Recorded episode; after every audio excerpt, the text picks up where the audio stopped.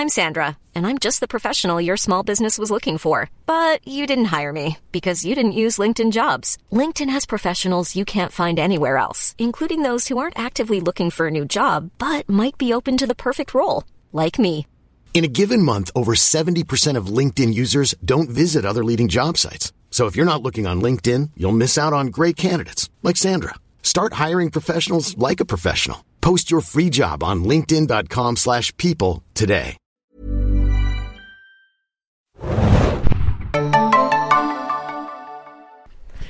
Herzlich willkommen, liebe Serienjunkies, zu einer neuen Ausgabe des Serienbiz Podcast. Mein Name ist Hanna und ich bin heute beim Seriencamp. Und die Seriencamper heute am Freitag, dem 8. November, kommen in den Genuss des Starts der vierten Staffel von The Expanse. Wir reden heute über Sci-Fi, das freut wahrscheinlich auch viele Leute und ich habe zwei ganz besondere Gäste mir gegenüber sitzen und zwar die beiden Autoren der Buchvorlage. Und ich, wir werden jetzt switchen auf Englisch und ich werde natürlich jetzt weiter in die Serie gehen. Wir werden aber nicht zu viel spoilern über die neue Staffel. Los geht's. So tell us, guys, or tell me, guys, who are you and what do you do? Um, I'm Daniel Abraham. I am the James half of James S. A. Corey. I write books and produce television. Um, I'm Ty. I'm the Corey half, and uh, I write books and uh, produce television. So you guys together, you wrote this uh, this fantastic uh, book series. Um, I have to ask you guys, and probably you talked about this several times already. But how did you guys meet, and how did you how did this happen? Actually, Daniel. Well, uh, Ty moved to New Mexico, where I live, because we had a uh, a very good and relatively inexpensive architecture program, and his wife was going into architecture school. So um, we had a, a friend in common who was in my writers group and knew that Ty had done some works with short stories, and uh, she told us all we had to be nice to her friend, and um, so we we met through her. Um, and then within probably a year, year and a half, we were writing the books together. And you, Ty, I heard that you were more the world building kind of guy. Is that true? Uh, well, in that I had built the Expanse before we started writing it. I guess that's true for that. Um, but it in, initially was uh, made for a couple of other projects, a video game and some other things um, that didn't work. And so by the time Daniel came to it, um, it had been around for a while.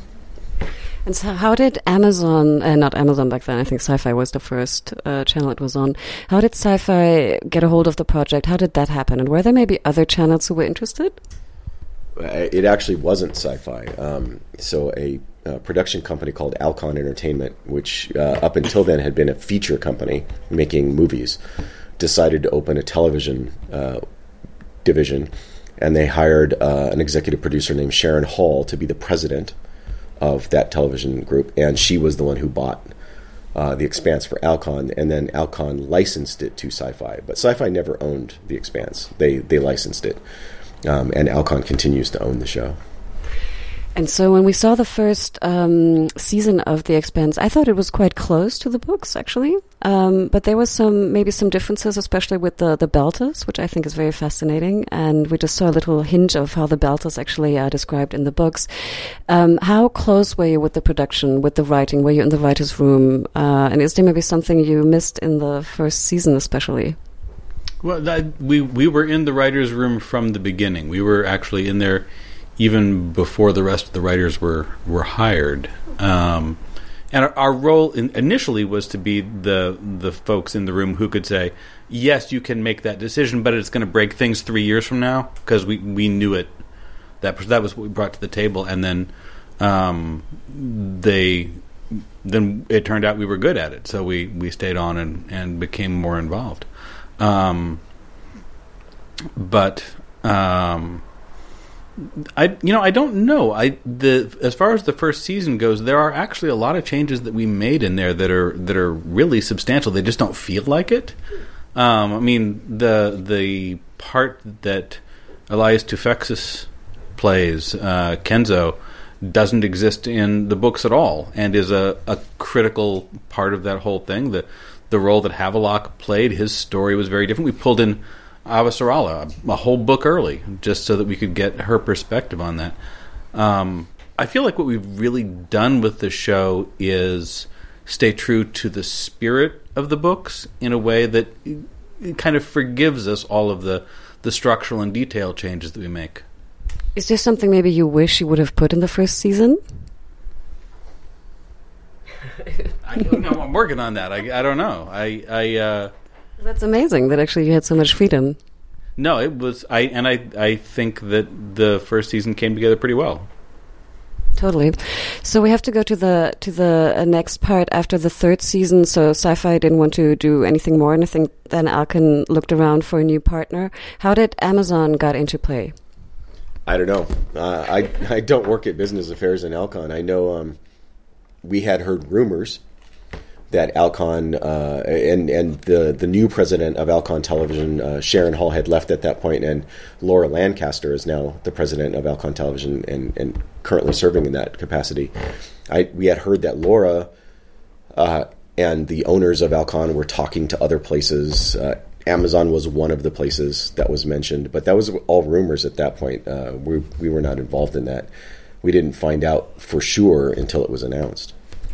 And we heard a lot about like fans actually uh, trying to get some money together and renting like a like a plane thing, you know, which would fly over the Amazon studios or something like that. How did you feel when you heard that the fans actually loved the show so much they would go to this, you know, and try to fight for it and try to to save it? Well, it, it's very flattering. I mean, I'm, I it's always great when people really love the work that you're doing. Um, but but there are a lot of shows that ha- also have really dedicated fandoms and and um, that don't manage to save their their favorite shows. So we we, we saw it and we were uh, I was touched and I was grateful and um, I thought the the effort was probably quixotic and doomed, but you know I appreciated it anyway, and then it worked. So uh, shows what I know.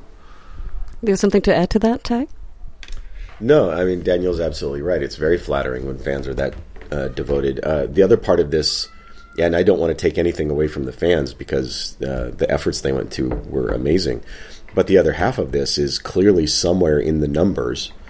Uh, when Amazon looked at the numbers, um, buying the show made sense to them, and or, or you know licensing the show made sense to them. And I'm not privy to what those numbers are, but that's also nice that when they looked at it, they were like, "Yeah, this makes sense, and, and will make money for us." So the combination of uh, being a financial good bet and having the the fans who are so supportive, uh, that's a nice combination of things to be. Do you nowadays have the same freedom with Amazon on board as before, if I may ask? Well, I think the standards and practices on streaming in general are uh, considerably more broad than, than what we had on uh, basic cable.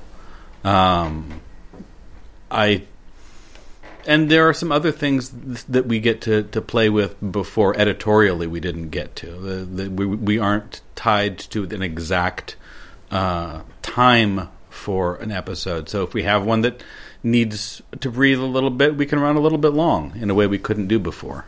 Um, that those are all those are not huge changes, but they are very nice. Every time I watch uh, the show, and I really, really like it, I love especially the Mars parts of it because I, it also reminds me a lot of Babylon 5, which is one of my favorite show of all times. It's a classic. no, Babylon 5 was great. Babylon 5 was, uh, in, in my mind, one of the kind of unsung, really important series of uh, science fiction. I think that it, it broke a lot of ground that we would not be able to do this without that so nice that you say that because when we talk about it, I get goosebumps. Really. so, is there are there maybe other shows you watched maybe as a as a kid or as a as a young young people young guys or other books maybe that influenced you also? Uh, TV shows. I, I suppose. I mean, for me, the biggest influence on the look and feel of The Expanse was uh, the movie Alien, Ridley Scott's masterpiece. Um, it just changed how I saw science fiction. Before that, as a kid, I'd watched a lot of Star Trek. Of course, we all did. Um, the original Star Trek with you know Kirk and, and Spock, and it was very clean. The future was very clean. Everybody had a very clean uniform, and the ship was very clean. And and you went and solved problems on alien planets, but those problems never took more than forty two minutes to solve. And then you went to a different planet. Um, when I watched Alien for the first time, I think I was probably only ten or eleven uh, that ship was dirty and it was and, and people had grease covered coveralls and they had wrenches and they had to fix things. And sweat. and sweat. And the idea that a spaceship needed people to fix things that it needed people with wrenches that it needed people to mop floors completely changed how i saw space. Um, so more than anything else that one definitely uh, changed what i wanted from from science fiction You mentioned the numbers before, and I think actually Netflix also mentioned it once that uh, a lot of uh, people watch sci-fi shows on Netflix, and that you know they're very popular and they want to produce more. That's why they produced more, maybe good ones and not so good ones in the last couple of uh, months and years. Um, but do you also feel there's sort of a revival and a sort of because I remember when I watched Babylon 5, I always had to say, you know, I watched Babylon 5 and everyone was kind of laughing, you know, oh, you're watching the sci-fi, you're the sci-fi geek or something. So I would say nowadays there's much more appreciation of uh, sci-fi in general. Do you feel that as well? Or what is your opinion to this? Well, I, I, I think you have to give a lot of credit for that to um, to George R. R. Martin and uh, HBO for Game of Thrones. That's not sci-fi, but what it is is it made genre respectable. That you could have a show that was fantasy and had dragons and had magic, and it was still considered respectable drama, and it could get Emmy nominations and it you know could win awards um, it was after that that it really started to open up. Then everybody wanted a big epic, and some of those they were looking for fantasy like Game of Thrones, but it also opened it up to sci-fi. Uh, I have no doubt that the development of The Expanse followed right on the heels of Game of Thrones because I said, here's at the time I think five books. Here's a five book series. It's going to be nine. We can develop that and we can make another big epic show. Um, so I, I I think that that what happened with Game of Thrones really changed the landscape for everybody working in genre television. Do you guys know George R. R. Martin? Oh yeah. No, we uh, we we are both friends um, with George. We both worked with George in one capacity or another. Um, Ty was kind of running his George's business side of his uh, business for a while. George and I and a guy named Gardner Dozois, who was the uh, editor of Asimov science fiction for just decades, wrote a novel together called Hunter's Run. Um, so yeah, we, we know George. Is the sixth book coming soon? We know George. It's a great shirt. I like that shirt. Good shirt.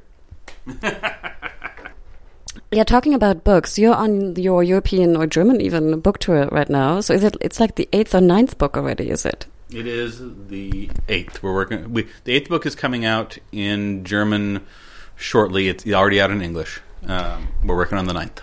So you don't have the problem like George R. R. Martin that you have to write sort of faster or something, or were you ever in this kind of you know were you ever pressured to oh no we have to write faster because maybe the TV show is like you know getting faster than us?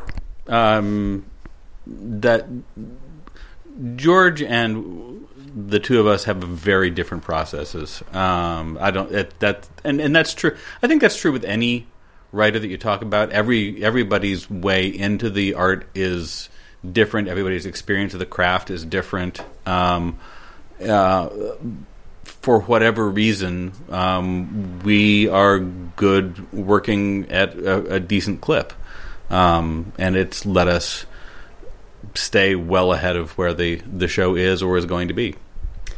How can I um, imagine or envision how you guys work on a book? Do one starts and the other one looks over it, or do you guys write together every word, or how does how does it work? The process. I write all the vowels. He writes all the consonants.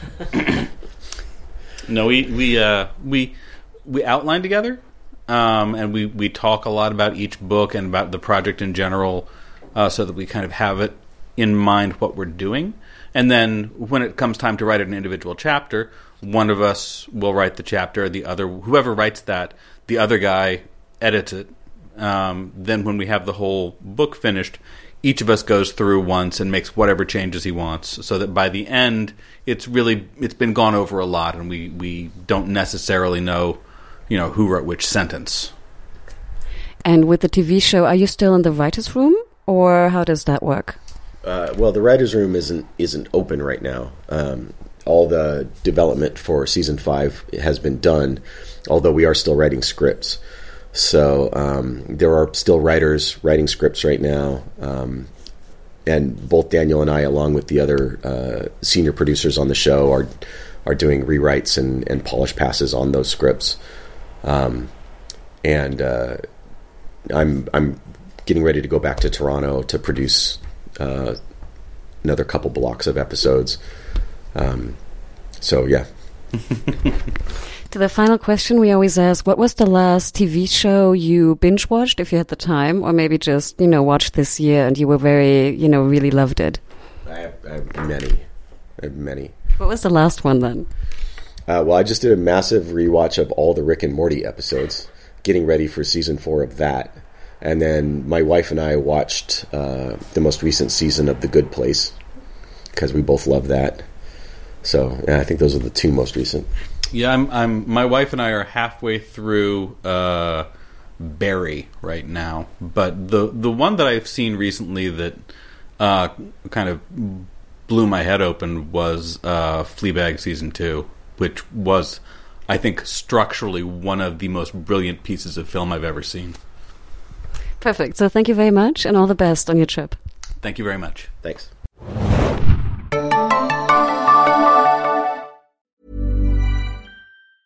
Planning for your next trip? Elevate your travel style with Quince. Quince has all the jet setting essentials you'll want for your next getaway, like European linen, premium luggage options, buttery soft Italian leather bags, and so much more. And is all priced at 50 to 80% less than similar brands. Plus, Quince only works with factories that use safe and ethical manufacturing practices. Pack your bags with high-quality essentials you'll be wearing for vacations to come with Quince. Go to quince.com slash pack for free shipping and 365-day returns.